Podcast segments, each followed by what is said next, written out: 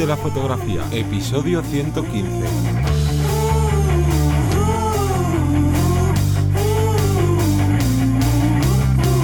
Bienvenido o bienvenida al podcast que te enseña a vivir de tu pasión, es decir, vivir de la fotografía, donde semana tras semana te traemos todo lo relacionado con el mundo fotográfico como negocio, ya sea el marketing, cuánto cobrar, cómo conseguir clientes, la página web, las redes sociales y bueno, un largo etcétera. Me voy a presentar, yo soy Johnny Gómez y conmigo y contigo tienes a Teseo Ruiz. Hola, buenas. El podcast, el tema más bien que tratamos en este episodio, son estas preocupaciones que, que tenemos más o menos casi todo el mundo a inicios de año y claro, con todo esto que ha pasado de la pandemia, que seguimos en ella, que no sabemos cómo va a ir un poquito el mundo laboral y nos hemos encontrado con bastantes dudas que nos habéis lanzado a través de email, mensajes privados y demás y hemos hecho como una especie de cinco puntos que creemos que son los que más miedo o los que más nos preocupan para arrojar un poquito de luz y ver cómo podemos solventarlos o si son reales estos miedos o son un poco infundados. Pero antes de entrar en materia hay que recordar que esto forma, este podcast forma parte de la Academia de Vivir de la Fotografía. Cuéntanos ¿Qué hay esta semana? Bueno, pues en esta semana, en esta plataforma que tenemos por solo 10 euros al mes o 33 céntimos al día, que está prácticamente tirado muy, muy barato.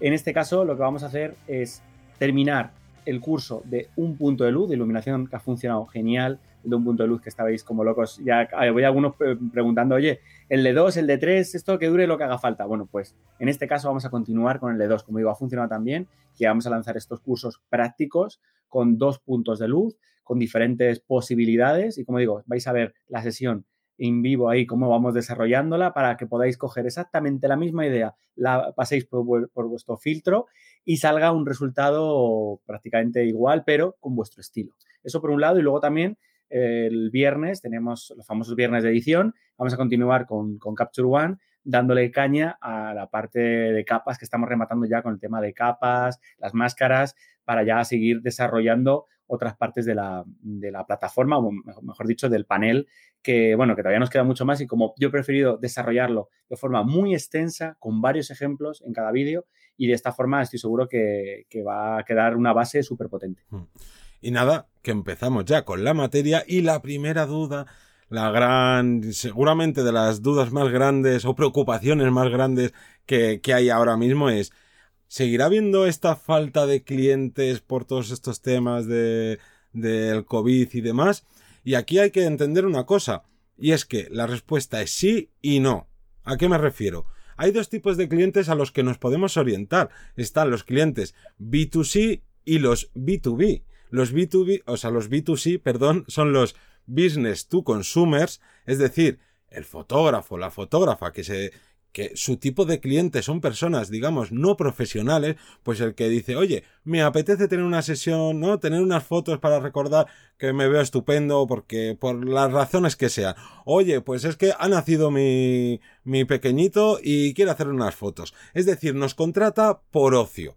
Y luego, en cambio, tenemos otro tipo de clientes que son los business to business. Es decir, no te contratan porque quieran salir ellos en las fotos, por definirlo de otra manera, sino te contratan porque ellos necesitan clientes. Es decir, utilizan tus fotografías para su página web, para sus cartelerías, para sus flyers, para, no sé, para cualquier cosa, para sus redes sociales, obviamente. Y entonces, ese tipo de cliente no falta, ya que aquí lo que sucede es que lo habréis visto. Ha habido, pues, una ha sido bastante exponencial la digitalización que ha habido en empresas y no empresas grandísimas, porque normalmente las empresas grandes el 99% ya tienen su presencia online. Pero esas pequeñas empresas que no daban el salto porque no lo necesitaban, ahora que estamos con todas estas restricciones y que necesitan más que nunca clientes para poder eh, llegar a final de mes y poder sobre, no, y que su negocio sobreviva. Y ojo, hablamos de empresas, pero hablamos también de freelance, de autónomos. Entonces, toda esta gente necesita esa ¿no? Estos servicios que ofrecemos más que nunca. Así que, ¿va a haber falta de clientes? Bueno, en unos sectores más y en otros no. Incluso va a haber más clientes de los que había antes. Porque aquí ya sabemos que no, muchas veces entramos en pánico muy rápidamente y solo pensamos en esto es el caos, se va a acabar el mundo y no, no se acaba. Hay que ser sensato, obviamente no tampoco hay que ser un, ¿no? Una cabra loca y decir, va, da todo igual. No, no, no da igual, pero hay que analizar la situación y depende en qué sector estés, pues vas a tener, es cierto, falta de clientes y en otro no lo vas a tener. Y ojo, ¿qué pasa si tú eres de los que tu tipo de clientes es business to consumers? Pues oye, lo que tienes que hacer es redirigir tu negocio, no digo cambiarlo, y decir, ¿a qué tipo de cliente me estoy orientando? A chavales jovencitos que se hacen fotos porque tal, obviamente esos son los que en principio, más van a sufrir el no poder tener dinero para seguir haciéndose sesiones. Por tanto, tú tienes que orientar tu mismo trabajo a un tipo de cliente que tenga una economía pues más solvente. Si tú trabajas en bodas, ¿no? Un ejemplo recurrente, pues si tú antes ibas a por bodas, digamos que relativamente bajas, es el momento de a lo mejor girar y empezar a meterte más en el micronicho de las bodas que tengan pues más poder, más poder económico, porque aquí obviamente no sufren estas restricciones lo mismo pues una clase media que una clase alta. Entonces, aquí es importante que sepas hacia qué tipo de cliente te estás orientando y si tienes que virar un poquito hacia un cliente que no tenga esa, no esas restricciones económicas. Claro, y con lo que ello conlleva, la creación de un producto diferente o un producto que demanda ese tipo de cliente.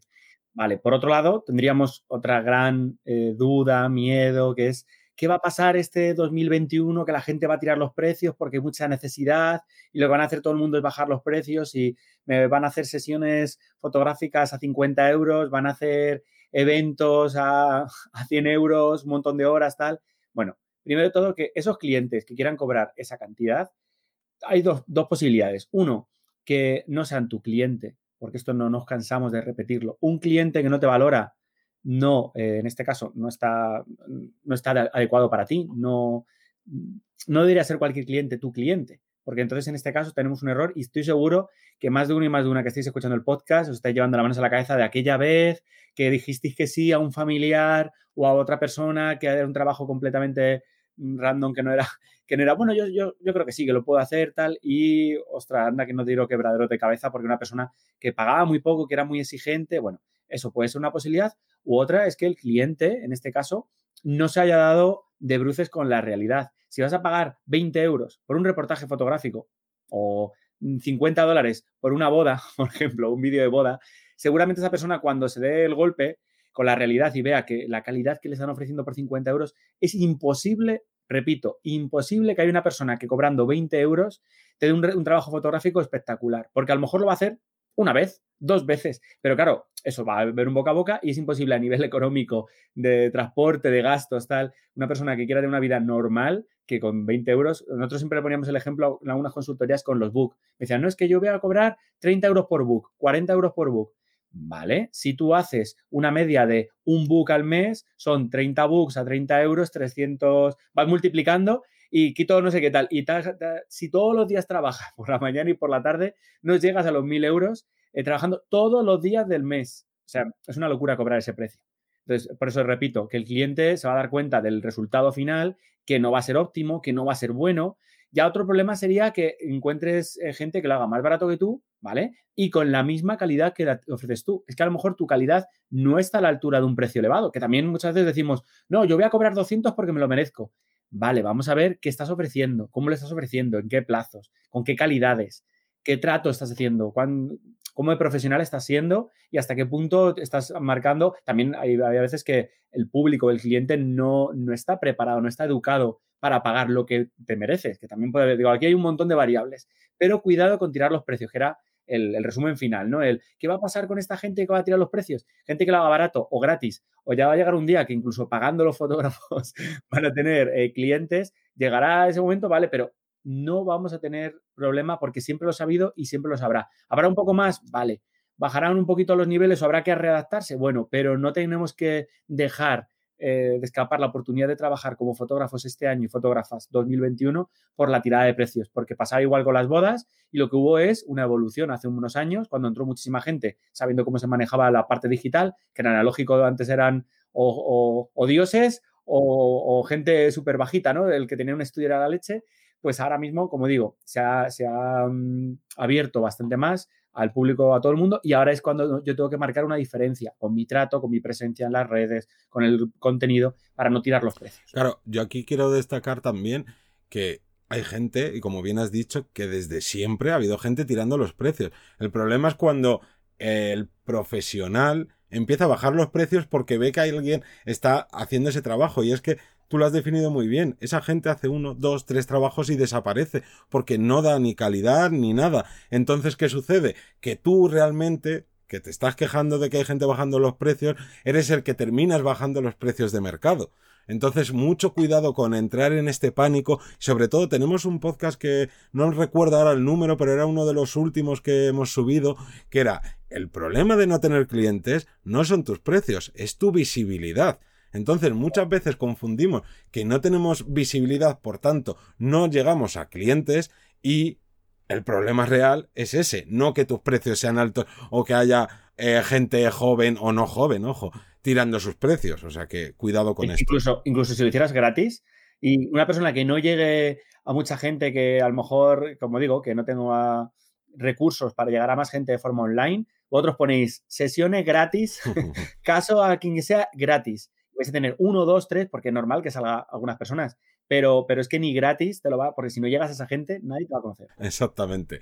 Y luego, otra de las preocupaciones, que esta no es muy novedosa, por así decirlo, es la presencia online. El, no, vamos, en Google está petado de, de artículos, de, bueno, vídeos en YouTube, vamos, todo tipo de contenidos de cómo crecer en redes sociales, cómo conseguir más seguidores, más likes, más comentarios, más, más, más, más. Y este es el, eterno el eterno dilema de siempre. No te sirven de nada los números si no te estás orientando a tu tipo de cliente. ¿De qué te sirve? Y hay casos a patadas de gente con muchísimos números en, en redes sociales y que no tienen ni un cliente al mes. Porque, igual que antes decíamos que la visibilidad es fundamental, no es la visibilidad a todo coste. Si tú haces fotos en tu ciudad y todo o un gran volumen de la gente que te ve es de otro país, no te sirve de nada. Pero es que aunque sean de tu ciudad, si tú, el ejemplo que ponemos muchas veces, tú haces fotografía de bodegones, eh, o bueno, gastrofotografía, y resulta que todo el, todo el público que atraes son gente que quiere dedicarse a la, a la fotografía gastronómica, pues hombre, normal que aunque tengas 100.000 seguidores en Instagram, no tengas eh, apenas clientes, porque tienes mucha visibilidad, pero ¿dónde? Y entonces, hay que tener mucho ojo con que no nos obsesionemos con los números en, redes sociales, sino también tener en cuenta una cosa. Instagram cada vez nos está dando menos visibilidad. Que todo el mundo salió escopetado de Facebook porque era como, es que antes en Facebook, vamos, eh, tenía clientes, tenía visibilidad, tenía de todo, y ahora es que, vamos, un 5% de, ¿no? de la gente que me sigue es la que me ve. Ya. Pero es que Facebook no es porque fuera eh, la enemiga de los fotógrafos o de cualquier trabajador. Es que, bueno, aparte de que Instagram es parte de Facebook, simplemente porque cada vez hay más gente utilizando la red social y no puede dar visibilidad a todo el mundo porque estamos demasiadas horas en redes sociales, pero es que aunque estuviéramos 24 horas viendo, se crea tanto contenido que es imposible que nos den esa visibilidad y eh, también porque tienen sus plataformas de, de publicidad. Entonces hay que entender que igual que ha pasado con otras redes sociales, en Instagram cada vez está pasando más. Y hay gente que antes tenía, pues no sé, a lo mejor hace seis meses, un año, un cierto número de likes y de comentarios de promedio, ahora está bajando. O sea que, y bueno, que esto también puede ser porque hayan comprado bots y todas estas cosas. Pero es que realmente Instagram cada vez va a dar y está dando menos eh, visibilidad orgánica que la que ha estado dando hasta ahora. Y esto es una cosa que va a ser un no parar. Así que tampoco hay que preocuparse por esto. Otra, otro gran miedo, otra gran pregunta. Oye, es que en este 2021 eh, apenas me está saliendo trabajo de lo mío a nivel fotográfico, para los que ya tengáis un trabajo o por lo menos una, dinámica. Me cambio de sector, de especialidad. Es mejor que me vaya ahora mismo a la fotografía, por ejemplo, em, yo qué sé, de empresarial, retrato empresarial, o me paso a, al bodegón, o decías tú, ¿no? O me paso a otra rama, tal. ¿Vale? Hay que hacer unos estudios, hay que, como digo, tener esa mentalidad y ver si nos merece la pena o no. Ahí no me voy a meter. Pero el punto clave es, vale, si llevas trabajando X años o tienes X experiencia, aunque sea un año, el que sea, en una especialidad, esa especialidad te está ofertando una posibilidad para hacer algo diferente en otra. Me explico. Si yo, por ejemplo, he trabajado en eventos, en grandes eh, eventos multitudinarios, en estadios, en, en localizaciones que ahora vamos a tardar mucho tiempo en volver a tener esa cantidad de gente, ¿vale? Bueno, pues mi experiencia, ¿cómo la puedo, cómo le puedo dar un estilo diferente? Bueno, pues a lo mejor resulta que me van a contratar eh, y voy a ampliar esa parte a lo mejor de fotografía gastronómica, voy a hacer unas fotografías de bodegón en un restaurante, a sus platos, a sus productos, y le voy a añadir dentro de ese lote unas fotografías de todo el interior, de la gente, de la poquita gente que haya, bueno, pero de la gente tomando algo, tal. Y dentro de ese pack voy a añadirle unas fotografías también muy visuales para subirlas en, Google y cuando busquen, por ejemplo, ese restaurante aparezcan esas fotografías directamente. Como digo, es un extra que esa experiencia te va a dotar para eh, la nueva especialidad. Ojo, no estamos diciendo que una nueva especialidad puede cubrir una cosa con otra. No significa que si yo soy fotógrafo de retrato, eh, y resulta que, bueno, voy a hacer bodegón porque es iluminar igual. No, no, perdona, no tiene nada que ver una persona con un elemento, con un plato de lo que sea, ni por reflejos, ni por psicología. No estamos hablando de eso. Estamos diciendo que podemos aprovechar nuestra experiencia. Pues a lo mejor el que las personas que hayáis trabajado mucho en retrato, un retrato a lo mejor más social, estáis acostumbrados a, como digo yo, a mover más el piquito, a poner una parte más, a lo mejor, más personal eh, con los clientes e intentar convencerles de unas cosas, de otra, de cómo se puede gestionar y es más fácil a lo mejor que lo dirijáis así. Y no se nota directamente en la fotografía, pero con esto quiero decir es que aprovechéis vuestra experiencia, que inconscientemente siempre lo vamos a aplicar porque todo lo aprendido nos hace mella en nosotros, en nuestro estilo, en nuestra forma de ser, pero de forma consciente hagamos un baremo de cuáles son las cosas que nos destacan en esa en esa especialidad y vamos a intentar redirigirlas a la otra. Yo pongo un ejemplo, por ejemplo, propio, que sería en macro. He estado durante muchos años, ahora tengo muy abandonado el macro, de verdad que le tengo muchas ganas, pero durante muchos años he estado dándole mucha caña al macro y esto hace que cuando yo voy a tomar una fotografía de retrato, de evento, lo que sea, pueda mantenerme a pulso, 1.15, 1.20, con unos objetivos un 50 milímetros sin estabilizar. Quiere decirse que he ganado cierta técnica al aguantar la respiración tal, y esto me da un plus en algunas situaciones con poca luz y donde el elemento está quieto. Bueno, pues yo ya lo sé y ya yo apuro un poquito. Esto es, como digo, la parte de experiencia y en mi especialidad para al cambiar de sector o hacer otra variante, poder aprovechar esa experiencia. Y yo aquí también añadiría que cuidado con coger y decir, ¿no? Por ejemplo, el, el, sector de las bodas, que es uno de los más afectados sin duda, de bueno, no, pues ya abandono las bodas y me voy a, a tal.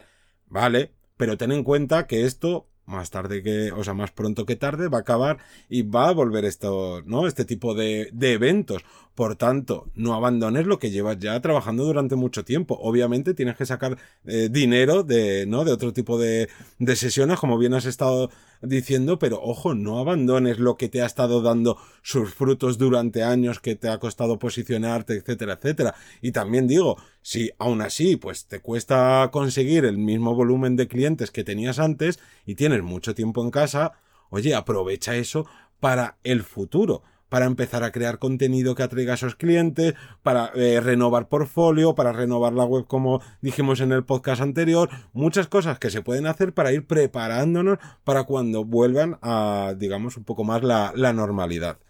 Claro, de hecho, se me, está viniendo a la cabeza un compañero que hace poquito lanzó una propuesta para toda la gente que hacía, mm, bueno, en este caso, sus propios clientes de fotografía, de, perdón, de bodas. Él es fotógrafo de bodas y entonces era como que el COVID no te pare tus fotos de la boda, ¿no? O que el 2021 eh, puedas tener tus fotos de boda. Y él está haciendo pre-bodas un poco ajustadas a cada cliente con su especialidad o con su gusto, eh, un poquito más curradas y esto hace que esa gente, bueno, pues que tenía pensado casarse, pero que ha tenido que posponer una o dos veces su boda, pueda tener un material que compartirlo con los eh, amigos, tal, y es una forma también de tener ese cliente agarrado para próximas veces, eh, cuando sea la boda de verdad, terminar de, hacerla. Bueno, son posibilidades y hay que darle un giro a la parte de marketing. Mm. Y luego, por último. otro, otro punto que, que está surgiendo a mucha gente por varios motivos. Uno es, ya tenían pensado dar el salto a la fotografía, ¿no? Empezar a, o a meter cabeza o a lanzarse, vamos, del tirón a la fotografía. Y claro, llega todo esto y empieza a ver que mucha gente dice, Buah, esto está fatal, esto es la catombe, que obviamente, si no estuviera esto, pues no, esto ha afectado, pero ojo, que la vida sigue que como ya hemos visto en los puntos anteriores, la vida sigue. Y luego también está la gente que dice, oiga, pues mira, me he quedado en paro. Y ahora que no tengo trabajo, puedo dedicarle mucho tiempo a la fotografía, es el momento de dar el salto. Entonces, claro, aquí hay como, como varios puntos. Nosotros queremos transmitir eh, antes lo estamos hablando un poco fuera de, cámara o fuera de, audio, transmitir eso, que, es un sí rotundo siempre y cuando, por el asterisco, ¿no? Entonces, aquí hemos querido eh, hacer como un aglutinar un poco tres, tres pautas o tres puntos de, ¿eres realista con el tiempo que tienes y el esfuerzo que va a llevar lanzarte a vivir de la fotografía? Cuando decimos que si somos realistas es que, por ejemplo, digo, no me puedo lanzar a hacer fotografía de retrato si yo he hecho tres sesiones.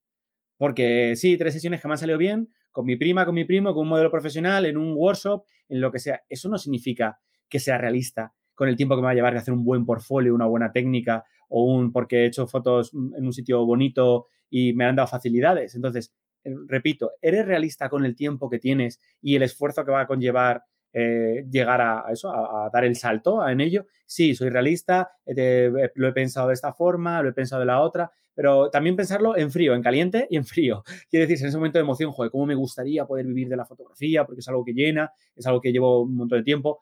Bueno, vale, pero lo vamos a pensar luego en frío también, ¿vale? Entonces, si es un sí, adelante. El otro punto sería que tienes que marcarte una estrategia porque no es lo mismo que tú cojas, por ejemplo, y lleves muy poquito empezando con la fotografía, te estás empezando a formar, que alguien que lleva mucho tiempo y que no ha dado el salto, pues porque al final estaba con su trabajo, su rutina y no se atrevía o le daba un poco de pereza y ahora ha visto como este, este punto de inflexión para decir, oye, pues me lanzo. Vale, si te lanzas, tienes que crear esa estrategia, que ojo, una parte fundamental, y más ahora que pues puedes tener más tiempo libre por determinadas cosas, es mm. formarte.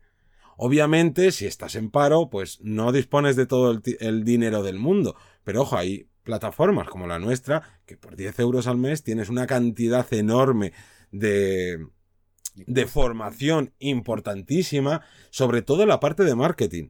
Porque al final de cuentas, digamos que al que más o el que menos, si llevas un tiempo o es tu afición, pues vas a saber resolver bastantes problemas fotográficos me refiero, ¿no? Ante posibles trabajos o como tú bien has dicho, si tú has empezado a hacer sesiones con amigos, colaboraciones y tal, pero lo que te falta es la parte de, marketing, oye, es el momento de que te marques esas, esas estrategias, que muchas veces no sabes ni qué estrategias te tienes que marcar. Y ese problema también es porque no sabemos nada de marketing. Si no sabes nada, obviamente no vas a saber marcarte estas estrategias. Pues un primer punto sería, oye, tengo que aprender de marketing. Que tú ya tienes la estrategia clara, oye, pues ahora es de qué es lo que necesitas. ¿Te tienes que hacer una web? Pues venga, contratas a alguien, te la haces tú mismo, ¿no? Es ir viendo tu situación y qué es lo que necesitas para ir marcándote estas metas y no perderte. A mí por lo menos, mm, y más o menos a casi todo el mundo, si tú tienes muchas tareas que hacer y siendo fotógrafo o siendo fotógrafo, normalmente tienes muchas tareas que hacer, como te levantes por la mañana y digas, mm, ¿qué hago hoy? Mientras desayunas ahí, no sé si hacer esto, si hacer lo otro, no eres productivo. En cambio, si tú tienes aquí tu agenda marcada, oye, me levanto a las 7 de la mañana, de 8 a 9 hago esto, de 9 a 12 edito, a las 12 tengo un cliente que no sé qué, no sé cuánto, aprovechas. Pues al final cuando te marcas estas estrategias para lanzarte y conseguir este, ¿no? este sueño que tienes de vivir de tu pasión, tienes que hacer lo mismo. Si no te marcas estas estrategias y ojo, las temporalizas, de nada vale decir, ah, pues mira, lo que están diciendo creo que tienen razón. Me voy a hacer una web. Cara, eso. Tengo que mejorar mi portfolio algún otro día. ese es el ejemplo perfecto. a mí las redes sociales, como que no. Algún día.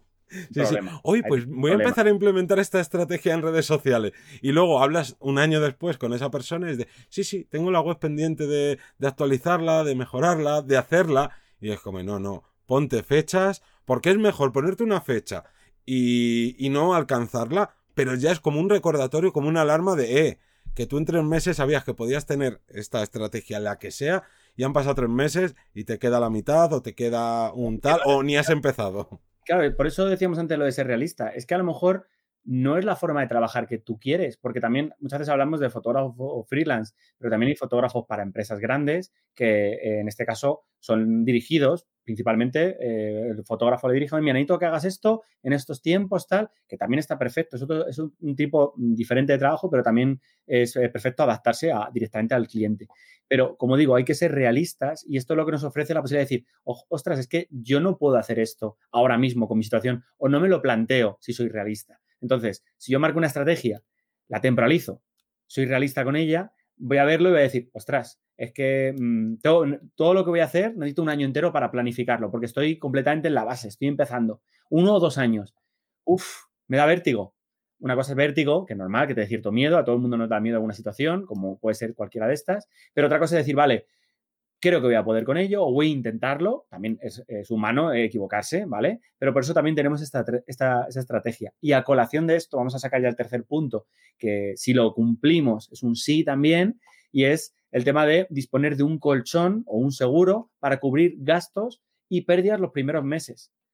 Aquí siempre hablamos de lo mismo, no es lo mismo eh, la persona que no tiene ningún tipo de, pues, situación personal, social, de familia, de hijos o de estudios o de varios trabajos o de, claro, es que cada situación es un mundo, pero si yo tengo un colchón, si dispongo de las posibilidades de un seguro en el que voy a intentarlo, luego resulta que no sale, vale, pues no ha salido, ¿por qué? Porque no he estudiado bien el mercado, porque no era el momento, me he lanzado. Hay gente que se habrá lanzado, por ejemplo, a un local estos meses de COVID y ha tenido que esperarse ahora después o no. Entonces, cuidado, dispongo de un colchón. Sí, dime, Johnny. No, perdona que te cortes, que quiero recalcar esa clave que has dicho, porque es que cuando fracasas, aprendes. Y de nada sirve estar siempre esperando al momento perfecto porque nunca va a haber un momento perfecto. Y hay un dicho aquí que es andar se aprende andando. Entonces, es fundamental que empieces a hacer cosas. No es que a lo mejor habrá situaciones en las que digas, no puedo romper con mi trabajo actual y empezar a esto de cero, pero oye, vete haciendo cosas que se aprende muchísimo de los errores y se aprende haciendo cosas. Lo que no se aprende es siempre, como decíamos antes, en casa diciendo, pues sí, tengo que hacer la web, pues sí, tengo que hacer esto, pues sí, tengo que hacer lo otro y no hacerlo nunca. Claro, al final son, en este caso serían colchones de, elementos ya hechos o de prácticas o de experiencia, ¿vale? Yo no solo me fijo en el colchón, cuando decimos colchón es un ahorro, un seguro económico, que también, que igual, yo conozco muchos compañeros que durante estos meses han estado o están bastante con el agua al cuello. ¿Por qué? Porque no han vivido al día a día, porque se han gastado mucho más dinero en equipo de lo que ellos pensaban como les iba todo bien. Entonces, cuidado, hay que dejar un, colchoncito, una cantidad X, si podemos, preparada sobre todo para esos primeros meses para los que deis el salto desde cero. ¿Vale? Porque son meses en los que hasta que encuentras un cliente, a ver, aquí nadie pasa de cero a 100, quiere decirse, yo no cojo y digo, hoy, mañana voy a ser fotógrafo profesional y al día siguiente ya somos fotógrafos y estamos ganando un dinero. No, no, vamos poco a poco y hay momento de dar el salto y tal, pero aún así hay que tener, intentar que el golpe con la realidad sea lo más suave posible y si es duro, como dices tú, si es una gran caída, aprender, ¿vale? Y volver a levantarnos, intentarlo de otra forma o en, otro negocio inclusive, si hiciera falta. Pero como digo, en este caso hay que tener esa seguridad para no caer nosotros y arrastrar todo lo que hay alrededor también, familiares Y un pequeño consejo también es, oye, te puedes buscar un trabajo a media jornada para, ¿no? Dice, oye, es que yo no tengo ese colchón económico y me da, ¿no? Ese vértigo, ese miedo. Oye, pues búscate. un poquito, decir, venga, durante un año voy a estar ahorrando X para que cuando pase el año ya tenga ese, colchoncito y decir, venga, ahora me voy a lanzar o no, me voy a esperar. O, ahí ya son hay mil, mil posibilidades. Así que, respuesta sí, pero siendo realistas. creo que sería bastante claro. Pues yo creo que eh, con esas cinco mm. grandes dudas de 2021, lo planteamos mm. porque han sido las de 2020 y de momento el camino de 2021 va, va apareciendo, va un poquito mejor, pero va un poco de la mano junto con el 2020, así que creo que es clave destacar estos cinco puntos, reforzar vuestra confianza eh, y ayudaros en todo lo posible a, seguir ese camino, a poder vivir de la fotografía de forma plena o, como siempre decimos, de forma concreta. A lo mejor el sacar un beneficio económico nos puede valer para nuestros pequeños caprichos o para nosotros invertir en otra cosa. Como digo, aquí depende de cada uno, cada uno es un punto. Exactamente. Así que solo nos queda daros las gracias a todas las personas que os suscribís a los cursos, a los que nos dejáis valoraciones de 5 estrellas en Apple Podcast, a los que nos escucháis en Spotify, nos dejáis comentarios en ebook y que nos escuchamos como siempre todos los lunes a las 7 de la mañana. Adiós.